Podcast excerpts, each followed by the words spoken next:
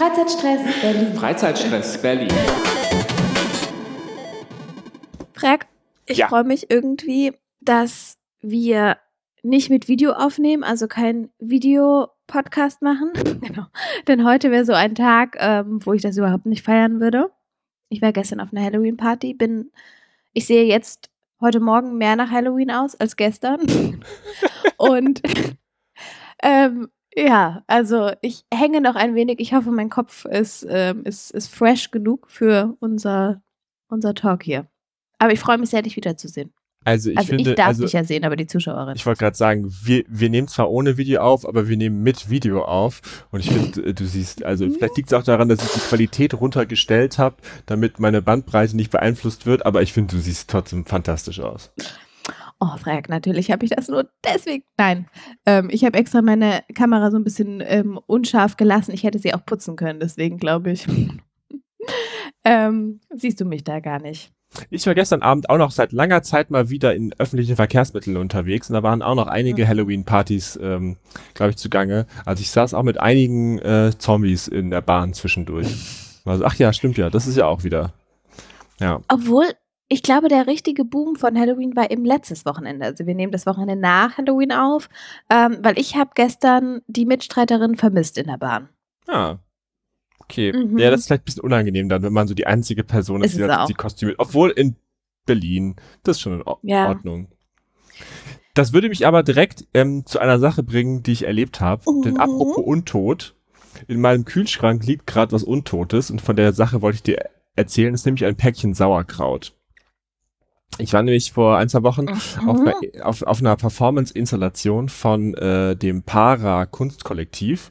Der, von denen habe ich schon ein, zwei Mal Sachen gesehen. Die haben vor allen Dingen immer sehr coole Kostüme, Design-Sets, also immer so Uh. ganz, also sehr aufwendig gestaltet so. Man merkt mit sehr viel Liebe zum Detail. Ähm, und da war ich bei einer Performance-Installation in der Spoiler-Galerie hier in Moabit, die ganz coole Sachen machen. In so einem alten Autohaus ist das, glaube ich. Und bei dieser Installation wurde Sauerkraut gemacht. Performance. Und äh, die Idee ist quasi, dass ähm, naja, dass wir, dass man quasi all die, die, die, die, TeilnehmerInnen waren eingeladen, Sauerkraut, man muss den ja so kneten, man muss den Kohl ja so kneten, ne, so weich kneten Mit den Händen? Mit den Händen. Und man war Ich eingeladen, ich seine, bin bei, bei Wein machen mit den Füßen, deswegen war ich gerade kurz sehr irritiert. Okay, so, aber nee, bitte nee, weiter. so bei Coleslaw oder bei Sauerkraut, dann müsstest du eigentlich mit den Händen so weich kneten. Mhm. Und dann wird der Bus dabei, da wird der quasi so noch fermentiert und eigentlich so ein paar Wochen noch so stehen und so.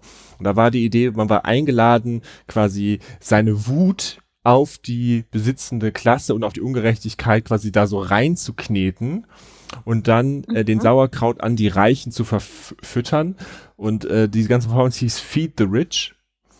Und quasi, dass der, dass der Kraut mit die, die Bakterien so aufnimmt und dass man das dann quasi ja weiter ver verteilen kann. Und das war irgendwie ganz, ganz cool, cool gebaut. Wie gesagt, das Set war sehr schön und verschiedene Räume und, und, und ähm, der Aufbau war sehr, sehr hübsch.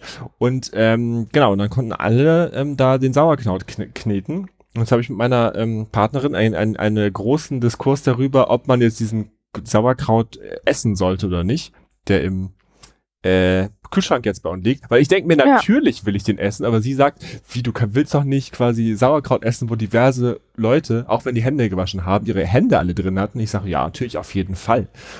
Ja, Und jetzt steht da Ah, dieser, das jetzt, jetzt ist da dieser Sauerkraut okay. und wartet darauf, dass er reif ist, damit ich quasi die Wut einfach selber ähm, essen kann, weil eigentlich bin ich ja natürlich einer von der privilegierten Klasse, der sich besser fühlt, dass er seine Wut auf das System damit kompensiert, indem er sich abends mal in so eine Galerie stellt und so tut, als wäre es damit getan, wenn ich mal ein bisschen so was Kritisches äh, knete oder so. Ne? Aber es ist halt immer mit, einer, Mhm. mit einem ironischen Layer bei denen auch dabei, natürlich.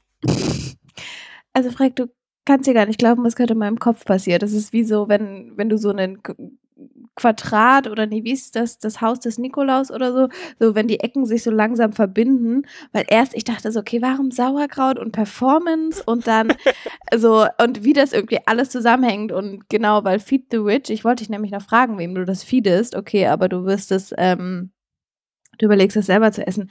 Ich muss aber sagen, ich kann deine Partnerin da verstehen. Ich dachte erst, ihr habt alle so ein bisschen euer eigenes gemacht. Das wurde alles zusammen in große Bottiche gekippt, dann das geknetete und dann nochmal ordentlich durchgestampft äh, und dann äh, vakuumisiert und abgepackt äh, und verteilt. Ähm, also ich finde das jetzt nicht so schlimm. Also weiß ich nicht. Ich denke mir so, mein Gott. Also irgendwie wäre es auch Verrat, finde ich, das nicht zu essen, weil ich meine, darum ging es ja auch und das jetzt wegzuschmeißen, wäre ja irgendwie, ne, auch so ein bisschen jetzt, dann ist es ja nicht mehr die, die Kritik und dann, wo sind wir denn in der, in der Kreislaufwirtschaft, wenn das dann weggeschmissen wird? Das wurde ja extra alles so schön ähm, geplant. Ähm, aber trotzdem, okay, so viele Menschen, oh. Das finde ich dann aber wiederum an, an, diesem, an diesem Kunstwerk ganz schön, dass quasi einem quasi diesen Konflikt mit nach Hause gibt. Ne, also ja. diese Frage von, wie geht man jetzt damit um, mit dem, was wir da bekommen haben? Ist das jetzt Ressourcenverschwendung? Muss man es jetzt eigentlich essen oder nicht? Oder wem gibt man das zu essen? Ähm, gibt man es wirklich quasi einem Chef oder Vermieter in, so, den man nicht mag? Oder quasi, um den quasi aktiv heimzuzahlen mit diesen ganzen Händen, die da dran waren? Äh, oder sagt man sich, ich will das selber essen? Also ich finde eigentlich, das, das Spannende bei dieser Installation passierte jetzt quasi eigentlich im Nachhinein. Ja. Mit der Frage, was mache ich mit diesem Tütchen, was in meinem Kühlschrank liegt? Das ist gerade lustig, dass du das sagst mit dem gibt Mensch es dem Chef oder Chefin, weil irgendwie gestern, wir wurden, ähm, ich war mit einer Freundin auf dieser Halloween-Party, okay, kurzer Diskurs, ähm, und wir standen an der U-Bahn-Station und dann kam die Security von der Bahn und dann hat uns da einer angesprochen und hat irgendwie interpretiert, welche Charakter wir sind von diesen Security-Menschen. Äh, und fing dann so voll an, irgendwie von sich zu erzählen und das irgendwie Halloween und er hat keinen Urlaub genehmigt bekommen und deswegen hat er sich dann als Chef verkleidet, der einen, der eine Wunde hatte. Also der irgendwie, ich glaube, entweder war er hingefallen oder hatte einen. Also er hat sich zu Halloween als der Chef verkleidet. Mit eben der Message, dass da irgendwas passiert ist. Und ich habe da noch länger drüber nachgedacht, ob das jetzt, das jetzt der Umgang damit ist. Also ist das noch witzig oder ist das nicht zu viel? Okay, sorry, deswegen, ich bin gerade so, also wann willst du wem was, was ja. böse ist und ist das wirklich der Kontext? Also, ja, okay, gut. So, dein Sauerkraut, ich bin gespannt, wo es hinkommt. Ich auch. Und ich werde dich danach fragen, Frank. Es wird jetzt also wirklich, ich, Nächste Folge will ich das ganz genau wissen. Da, das Schlimmste ist ja, wenn es dann nicht schmeckt, ne? Also wenn man sich die ganze ah, Mühe macht und dann entscheidet, ich esse es jetzt selber oder probiere es selber und dann schmeckt es nicht mal, das wäre richtig traurig. Ich hoffe, dass es einfach auch lecker ist. Ja. Okay, ähm, wow. Und auch was für eine Herangehensweise an Anti-Wut. Also ich kenne so ja Sportarten oder auch Kneten oder ähm, diese Räume, wo du Dinge zerschlägst, aber Sauerkraut machen. Okay, ja, ist ja auch Kneten. Na gut. Ähm, kommt da nochmal so eine Performance, weißt du das? Ähm, die hatten jetzt in Stuttgart einen Termin und in Berlin. Ah. Ich müsste auf der, ich will verlinken auf jeden Fall die Seite. Mhm. Ähm, aber ich glaube, jetzt in Berlin gibt es erstmal keinen Termin gerade. Nee. Darum eher Ka Kategorie Vergangenes leider verpasst. Okay. Na gut. Ähm, ja, irgendwie sehr nischig auch. Also, wie gesagt, ich bin immer noch ähm, sehr überwältigt. Und aus der Nische in, in den Mainstream. Genau. Ich habe nämlich das Gefühl, ich bin umgezogen von Friedrichshain nach Kreuzberg. Also ich habe es sehr weit geschafft. Ähm, und habe jetzt neu, habe Dinge erlebt, ähm, meinen Kiez kennengelernt, meinen neuen Kiez.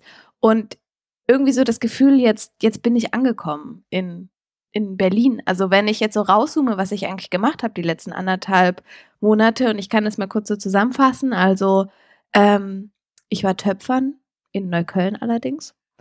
Ich habe einen Yoga-Retreat in Brandenburg gemacht. Ähm, ich war bei der Lesedüne, da will ich gleich noch drauf mhm. eingehen. Große Institution. Nach mhm. neuneinhalb Jahren schaffe ich es auch mal dahin.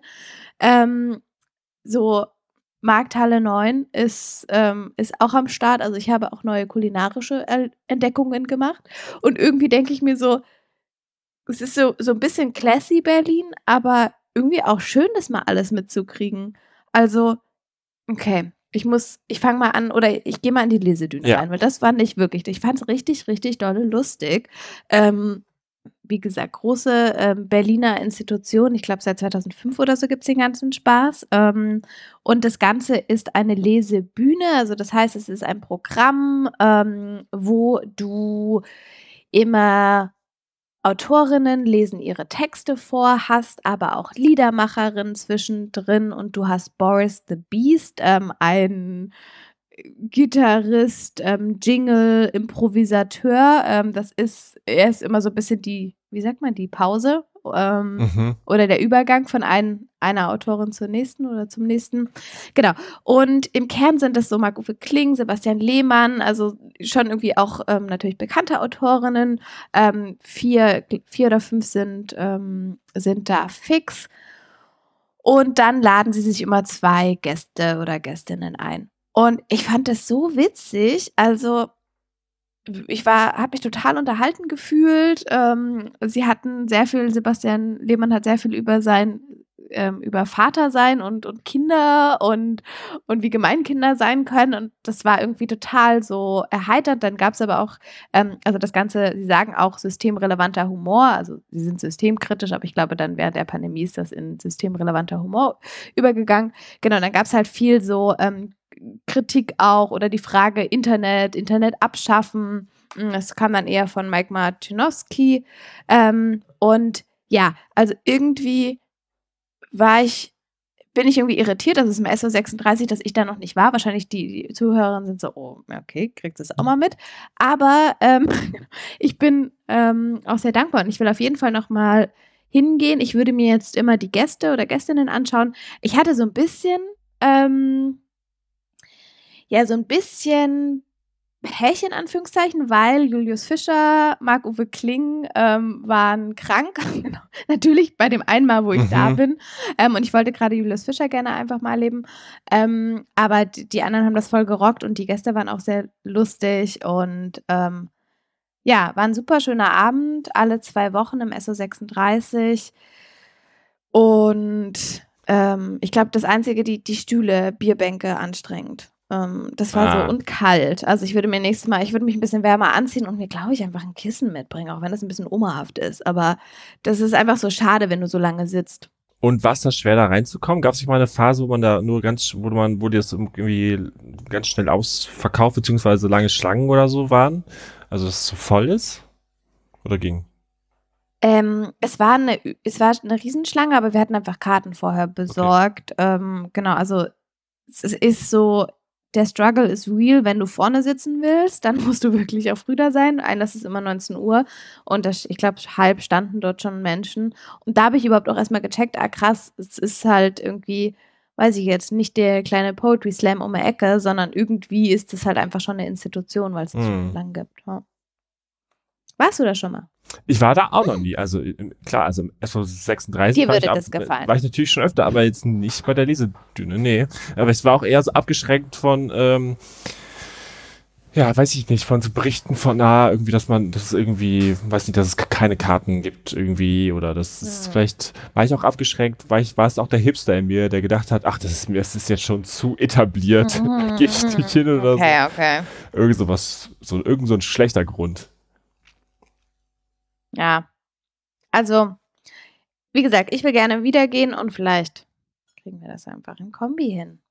Ich habe ja bei mir in der Nachbarschaft jetzt äh, entdeckt, ähm, da bin ich mir noch nicht ganz sicher, ob ich das gut finde oder nicht. Habe ich das, vielleicht habe ich das auch schon erzählt. Da gibt so es so ein, so ein, so ein Farbraum hier in der Gegend. Mhm. Ähm, den habe ich beim Spazieren entdeckt. Colorbox heißt das da kann man quasi, das ist, wir, du hast ja vorhin gesagt, das mit dem äh, Raum, wo man sowas zerstören kann, um Wut loszuwerden. Mhm. Das ist quasi so ein Raum, wo man so mit Farbe rumspritzen kann.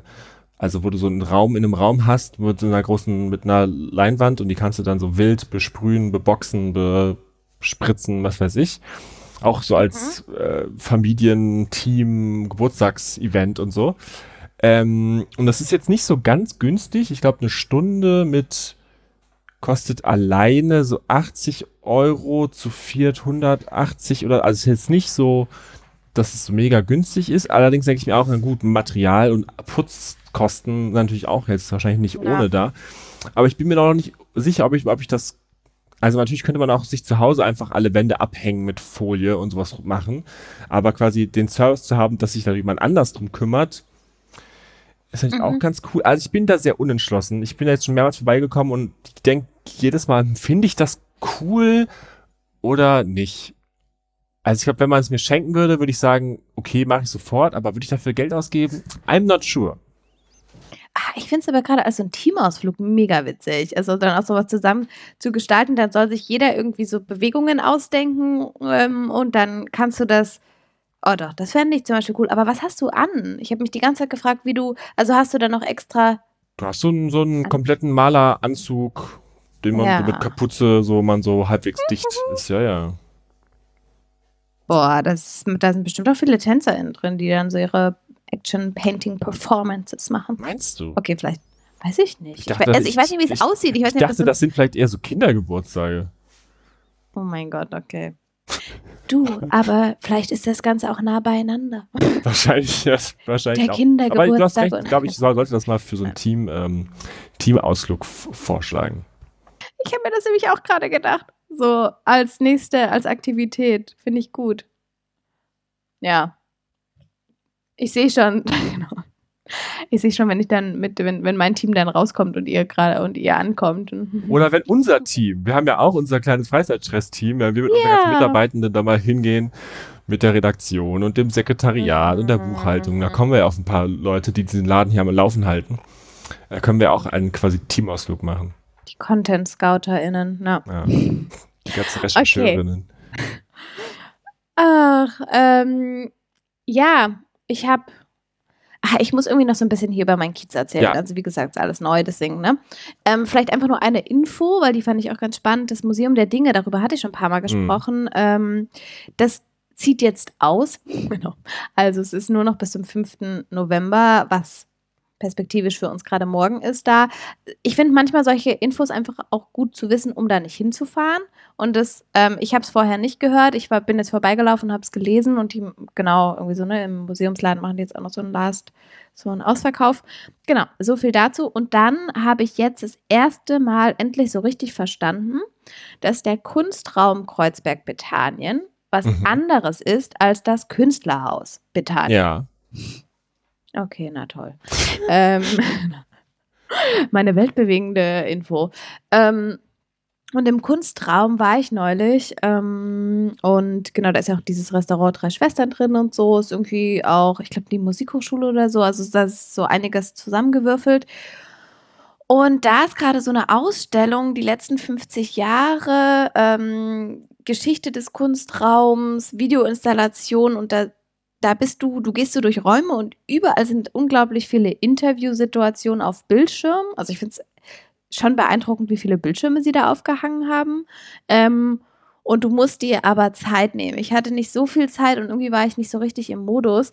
Aber da werden ganz viele Stimmen gezeigt, die ähm, die Kunst- und Kulturszene mitgeprägt haben in den letzten Jahren und das auch immer noch tun. Und du hast dann auch so Themencluster, so Transformation zum Beispiel oder Partizipation. Also wenn die in ihren, wenn sie in, ihren Interviews viel darüber sprechen, ähm, dann, dann wird das sogar, ja genau, dann wird das, mh, wer, wird das so kategorisiert. Genau. Also sehr viel Zeitzeuginnen, die auch, ja, auch den Wandel von der ganzen Kultur- und Kunstszene so ein bisschen erzählen. So. Äh, ich weiß gar nicht, ob es wahrscheinlich habe ich jetzt nicht so richtig gut Werbung dafür gemacht. Ähm, ich wollte einfach nur sagen, das ist da gerade. Ich war da, fand es ganz interessant, habe mir ein, zwei Interviews, also habe so ein bisschen reingehört. Aber ich glaube, vielleicht musst du die Leute auch kennen Mhm. und du musst Lust auf sowas haben. Also du darfst nicht denken, du gehst dort in eine krasse Ausstellung. ja. Ähm, genau. Ich habe mir im parallel dann nochmal angeguckt, was gerade im Künstlerhaus Bethanien ist. Und das finde ich ähm, tatsächlich gerade sogar ein bisschen interessanter. genau. Okay. Ähm, da mh, es, seit ähm, zehn Jahren gibt es dieses Residency-Programm für KünstlerInnen. Und die übernachten alle ähm, in, in einem Haus, genau. Und ähm, da oder in zwei Ateliers besser gesagt. Und jetzt wird so ein bisschen dargestellt in den zehn Jahren, wozu wurden die denn eigentlich, was hat dieses Atelier eigentlich gemacht und wie wurden die Künstlerinnen in ihrem Programm geprägt, während sie da waren. Also manche haben da Ausstellungen direkt drin gemacht, eben gepennt, sie haben das besetzt ähm, und, und, und. Und dann werden nochmal, ähm, so wie es da steht, da war ich nämlich noch nicht, ähm, auch gezeigt, wo jetzt die Künstlerinnen sind und ihre Ateliers in, ähm, in der Welt verteilt. Und das ist irgendwie, ich mag diesen, diesen persönlichen Gedanken, dass du einerseits diese Ateliers hier und dadurch auch den Ort irgendwie kennenlernst und halt wie die Künstlerinnen, also wie sie dort eben leben und gesch geschaffen haben und dann aber auch nochmal so guckst, okay, wo sind die Menschen denn jetzt eigentlich, die, die hier waren? Haben sie nach dem Aufenthalt da irgendwann, sind sie abgestürzt, weil das sie ruiniert hat? Oder war das der entscheidende Residency-Aufenthalt, der zu einem wichtigen, großen Schaffensprozess geführt hat? Ja, ungefähr. ungefähr. Ich glaube aber, ich glaube aber, der Absturz ist wahrscheinlich gar nicht. Also, um den Themenfokus nochmal zu nennen, es, es geht darum, wie ähm, der Raum des Ateliers eigentlich so das, das künstlerische mhm. Schaffen prägt. Aber ah, ich weiß nicht, ob ich da hingehen kann. Vielleicht, vielleicht zu, wie würde ich dann zu neidisch werden? Auf so ein Atelier. Mhm. Will ich immer denken, ich will auch so ein schönes, großes Atelier. Aber ist es wirklich so ein schönes, großes? Also ich weiß es nicht. Ich weiß es auch nicht. In meiner okay. Vorstellung ist es natürlich so wie damals an der UDK, so bestimmte Arbeitsräume mit so hohen, großen mhm. Fenstern.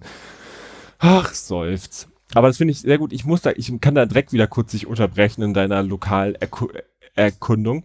Denn wir sind ja, ja, beide innerhalb von wenigen Monaten jetzt umgezogen. Stimmt. Und da hat man natürlich eine Wohnung, die man füllen muss mit neuen Dingen. Äh, vor allem die Wände so. Und wir hatten ja auch schon mal öfter über die Artotheken gesprochen. Äh, und dann haben wir uns tatsächlich hier für die Wohnung Bilder aus der Artothek des neuen Berliner Kunstvereins geholt. Also hier hängen jetzt ein paar mhm. Bilder davon an der Wand. Richtig gut, hatten wir schon mal von erzählt, verlinken wir nochmal. Der Nachteil ist, mhm. die haben zwar 4000 Werke oder so in ihrem Fundus, in ihrem, in ihrem, in ihrer, ihrer Artothek, von der immer so die Hälfte ausgeliehen sind. Aber mein Gefühl war jetzt beim Aussuchen der Bilder, dass immer die Bilder aus, also dass vor allen Dingen die Bilder ausgeliehen ähm, sind, die halt, ich sag mal, oder sagen wir so, die Bilder, die nicht ausgeliehen wurden, waren alle eher so die melancholischen. Also es gab da sehr große Auswahl an melancholischen ah. Bildern, die noch übrig waren, die man sich Leute halt vielleicht nicht ins Wohnzimmer hängen wollten. Was ich auch verstehe, außer man hat irgendwie so ganz Fable für eine ganz bestimmte Technik oder ganz bestimmten Stil oder so. Mhm. Und das heißt, da waren jetzt viele, die noch da waren, waren eher, wir haben jetzt quasi uns die ausgesucht, die noch am buntesten, lebhaftesten teilweise so waren, aber es waren auch sehr viele Schwarz-Weiß-Fotografien und sehr, oder Bilder in sehr gedeckten, dunklen, düsteren Farben oder so. Was ja auch manchmal an der, an der richtigen Wand richtig gut aussehen kann, so, ne? Aber nicht immer. Mhm. Und deshalb. Aber kannst ja. Mhm. Nee, ich würde gerne nochmal das Modell nochmal ganz kurz wissen, weil ähm, tatsächlich, also Bilder haben wir noch, habe ich hier noch gar nicht geschafft an der Wand. Und das ist gerade einer meiner Haupt Heißt es Fokus oder Foki? Das genau, also es gibt ja, es gibt ja verschiedene Mal. große Artotheken. Die eine ist von den Berliner Bibliotheken, da muss man nur Mitglied für sein, dann kannst du die Bilder ausleihen, einfach so. Oder beim neuen Berliner Kunstverein kostet es irgendwie so, ich, es sind ein paar Euro. Du bezahlst quasi nur die Versicherung fürs, für den, fürs Bild. Und dann kannst du die für, ein, für drei Monate oder sechs Monate ausleihen. Wenn du Mitglied im Verein bist, dann glaube ich sogar für ein Jahr. Und also wir haben jetzt für fünf oder fünf Bilder, die wir ausgeliehen haben, für ein halbes Jahr irgendwie knapp 30 Euro bezahlt oder so. Also es ist echt, mm. echt nichts. Ne? Und da sind teilweise richtig große Bilder dabei. Und die ähm, Bilder sind versichert, die Rahmen nicht. Also wenn einem die Rahmen kaputt gehen, irgendwie im Transport oder zu Hause, dann musst du schon für die aufkommen, aber die Bilder sind versichert und dafür bezahlst du halt mit dieser Gebühr eigentlich. Okay. Äh, da kann man einfach sich einen Termin online klicken und vorbeigehen und sich welche aussuchen. Das ist richtig easy. Und dann macht ihr immer so eine kleine Vernissage. Ja, das haben wir jetzt noch nicht geschafft, aber ähm, quasi, genau. Aber, also ich muss noch mal ganz kurz verstehen, weil, und wie, wenn du gerade davon sprichst, welche Bilder schon alle weg sind, welche noch da sind, dann brauchst du ja eine gute Filterfunktion, damit du überhaupt, oder musst du dir dann, das sind ja sehr viele Bilder, ja. Wie kommst du zu den Bildern, die du Also zum Beispiel der Neue Berliner Kunstverein, der hat auch einen Online-Katalog von allen Bildern, aber da sieht man nicht, welche ausgeliehen sind und welche da sind. Das heißt, du bist wirklich vor Ort, einfach Bild für Bilder, die stehen in großen Magazin, guckst du wirklich durch und überlegst, welches nimmst du jetzt mit. Also guckst wirklich vor Ort. Du kannst zwar auch quasi äh, dir welche online voraussuchen und dann den vor Ort fragen, ob die da sind oder so, aber an sich musst du es quasi schon manuell suchen. Äh, aber das fand ich jetzt an mhm. sich, also das ist schön, das kann man schön zu zweit, man hat zu zweit, zu, zu, zu zweit dann irgendwie so eine halbe Stunde Zeit oder so und kann sich das angucken. Das ist also, äh, da mhm. findet man schon Sachen. Genau, du musst halt mit vielleicht ein bisschen Glück, Glück haben, dass zufällig gerade das zurückgebracht wurde, was an deinen Geschmack passt. So, ne? Aber ich meine, da sind immer noch mehr wie 2000 Sachen oder auch Skulpturen, die da stehen, von denen du dich okay. bedienen kannst. Also dieses, genau, das vor Ort aussuchen, das war, das hatte ich irgendwie, ich war sofort bei online. Willkommen im, in 2023. Ja, ich weiß nicht, wie das bei den Berliner Bibliotheken ist, ob man da den Katalog online sehen kann, was da ist und was ja. nicht das soll eher, ich wollte sagen, mein Kopf war sofort da und mhm. irgendwie traurig, dass ich auch sofort so denke. Ich finde das total schön, dass es auch so die Wertschätzung diesem Bild wiedergibt.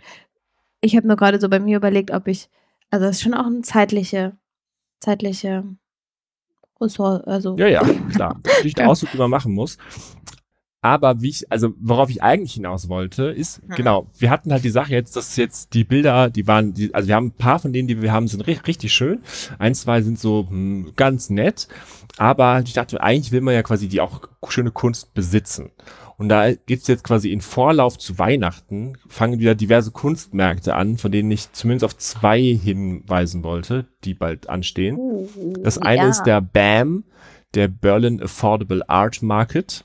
Der ist Anfang Dezember. Ich, ich gehe jetzt mal schon in Dezember rein, weil wir Anfang November schon aufnehmen, ein bisschen Vorlauf haben. Also Anfang, ich glaube 8. bis 10. Dezember ist der Berlin Affordable Art Market, wo quasi aufstrebende KünstlerInnen Bilder verkaufen können.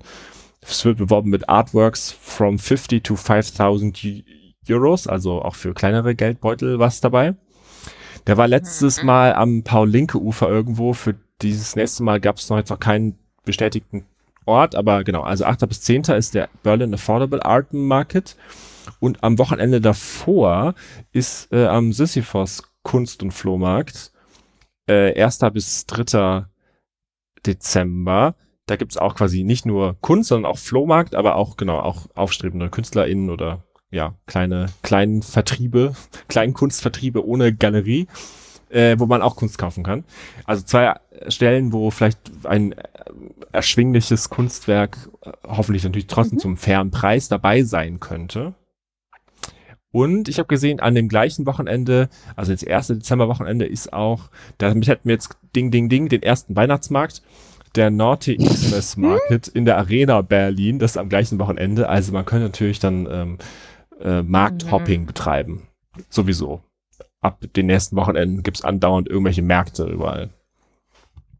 Ach, Frag, du sprichst mir gerade aus dem Herzen, weil, also, ich bin gerade richtig glücklich für diese Tipps, weil ich irgendwie nach sowas gesucht habe. Wie gesagt, das Bilderproblem und irgendwelche Online-Seiten und dann selber machen oder nicht und alte Bilder raussuchen und voll schön, dass es diese Märkte gibt und dass du, vor allem, ich habe sie gerade mitgeschrieben, da ist mir aufgefallen, da, wir haben ja, wir machen ja eine Liste. Ja. Und ähm, ich, okay, wow. Ähm, aber gutes Zeichen heißt, dass es ähm, vielleicht geht es ja auch mehr mehreren Menschen so, dass sie gerade neue Bilder an die Wand wollen oder überhaupt Bilder an die Wand. Oder Skulpturen und so weiter. Mm, cool. Mm, ich habe noch was jetzt kommen wir mal von dieser ganzen Weihnachtszeit wieder so ein bisschen zurück in Mitte November. Ähm, ich habe was mitgebracht, weil irgendwie bin ich ja durch eine Performance so ein bisschen in diese Zirkuswelt eingetaucht und bin jetzt wieder so so ein bisschen angefixt, also gerade für zeitgenössische Zirkusaufführungen. Und ähm, vom 15. bis 17. Ich hoffe, das ist ja. Ich habe ja eine explizite Performance rausgesucht, aber ich meine, es ist an, es ist in diesen Tagen ist, ähm, das sind die Zirkustage. Es geht um, wie gesagt, zeitgenössischen ähm, Zirkus. Zeit für Zirkus heißt das Ganze drei Tage lang. Also ist es auch in, der, in dem Zeitraum. Und da machen ganz viele Spielstätten mit. Also so ähm, das Chamäleon natürlich, das war auch, wo ich schon mal die Performance gesehen habe. Ähm, dann hast du aber auch das Seelchen, Studio Holzmarkt und auch Theater im Delphi. Und da ist die Performance, die ich mir rausgesucht habe. Ähm, da geht es um Absurd Hero heißt das Ganze. Ähm, das ist ein darstellender Künstler sozusagen, ähm, der macht mit einer, der macht eine Performance mit einer Laufkugel. Und ich habe den Begriff Laufkugel auch erst jetzt gehört. Also das ist ein riesiges Ding, ein sehr schweres Ding. Ähm, und es geht so ein bisschen darum, ähm, so, ja, um das, um das ganze Verhältnis natürlich zum Objekt auch und eigentlich, wenn ich das Objekt besiege, ist es dem Objekt ja egal. Also ist es dann überhaupt ein Sieg? Also so auch so ein bisschen diese die Absurdität in dem Ganzen. Ähm, deswegen wahrscheinlich auch Absurd Hero.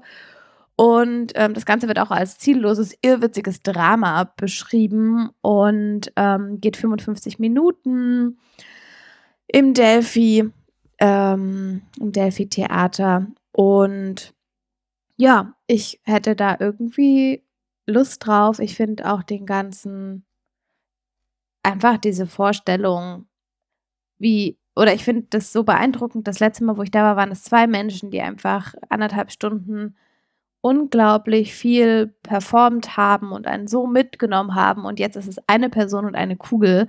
Und ähm, ja, irgendwie stelle ich mir das auch sehr beeindruckend. Also das mit der Kugel muss ich mir nochmal raussuchen, glaube ich. Das habe ich, glaube ich, noch nicht ganz verstanden. 25 Kilogramm schwere, riesige Kugel. Und du kennst das doch, wenn du so eine Kugel vor dir herschiebst. Ja. Also so, ich glaube, vielleicht war das, äh, war das auch früher eine Sportart oder so, ich weiß es nicht. Aber auf jeden Fall, deswegen heißt das Ding auch Laufkugel, weil du das halt, weil das so, so riesig ist. Und so eine, auf der man draufsteht. Du googelst das jetzt. Ich denke, in den 55 Minuten wird er auch da draufstehen. Ja, glaube ich auch. da fällt mir ein, ich war auch, auch im Zirkus jetzt vor kurzem, nämlich im Zirkus Mond. Mhm. War, warst du da schon mal? Nee, noch nicht. Der ist ähm, auf dem Gelände vom Johnny Knüppel hinten, also Prenzlauer Berg hinter dem Zeiss Großplanetarium da. Und das da ist. Da ist Johnny Knüppel. Ah. Mhm. Also die sind ja umgezogen irgendwann. Genau. Und da ist, da hinten, hinten ist das Zirkuszelt und da war ich beim Wild Woman Zirkus. Also, äh, uh. hieß das Programm von den Barbarian Barbies. Und das war eine sehr ähm, lustige Show. Die haben gesagt, dass die, wir verlinken das mal, die, wie, die haben, die, auf der Website steht gerade noch kein neuer Termin, aber die meinten am Ende der Show, dass die Anfang des Jahres nochmal in Berlin irgendwie sind, auf jeden Fall. Und das war eine mhm. sehr lustige Zirkus, Zirkus-Kabarett, Varieté, Party-Show. Äh, die hat sehr viel Spaß gemacht. Also ja, Zirkus bin ich auf jeden Fall dabei. Mhm. Mit oder ohne Laufkugel.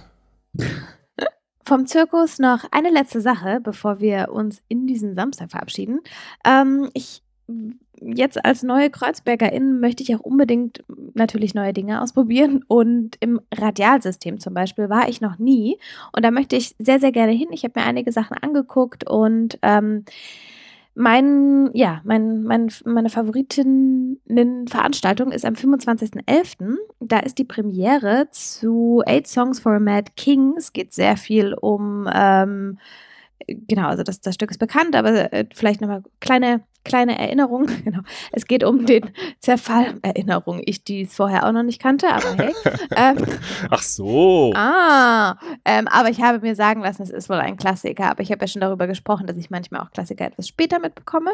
Ähm, genau, aber die Inszenierung ist das Besondere. Und ähm, was, was wird da passieren in diesem Musiktheater? Es ist, für mich klingt es wie so eine Brücke. Es ist einerseits der Zerfall des psychisch, also der psychische Zerfall des britischen Monarchen George III. Und ähm, gleichzeitig wird dahingehend auch der Zerfall des, ähm, der Kolonialmacht gespiegelt. Das Ganze wird sehr multiperspektivisch dargestellt. Ähm, genau. Und ja, auch kritisch gegenüber der postkolonialen Gewalt, die, die dahingehend auch noch weitergeführt wurde. Und ähm, die Inszenierung klingt toll. Der Ort, den Ort kenne ich noch nicht, ähm, habe aber viel gehört, deswegen hätte ich Lust, da mal hinzugehen am 25. Okay, das klingt richtig gut. Äh, Radialsystem kann ich echt empfehlen, auch so als Ort und äh, ja. Hm. Das, das, das, das Stück auch habe ich gerade mal nebenbei heimlich gegoogelt und äh, die Beschreibung klingt richtig, richtig nett. Ich wollte vielleicht auch noch, äh, das hat noch ein bisschen Zeit, weil die Ausstellung noch bis Ende September 2024 geht oder Anfang 2024. Im Museum für Kommunikation gibt es eine Klimaausstellung äh, die mhm. heißt, warum tun wir nicht, was wir wissen? Und ähm, also quasi, ne, also wir wissen ganz viel, was eigentlich gemacht werden müsste und was auch eigentlich Problem ist, aber irgendwie passiert's nicht so.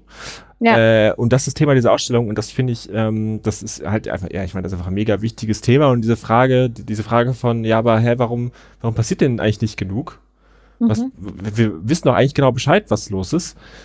Ähm, die ist natürlich mega drängend und äh, irgendwann werde ich mir die auf jeden Fall angucken wollen. Ob es jetzt jetzt im November passiert, weiß ich noch nicht. Aber die, die Ausstellung habe ich auf jeden Fall auf meinem To-Do-Zettel für die nächsten Monate. Ja, Ort. Sehr, sehr spannend. Hätte ich auch Lust. Und es ist ja noch Zeit bis September nächsten Jahres. Ein bisschen. Aber die Zeit, ja. du weißt es, es vergeht schneller, als man denkt. Und plötzlich ist schon wieder ein neuer Monat und es ist Zeit für eine neue Folge Freizeitstress. Und du hast immer noch nichts fürs Klima getan, obwohl du genau weißt, dass du hättest was tun können und sollen.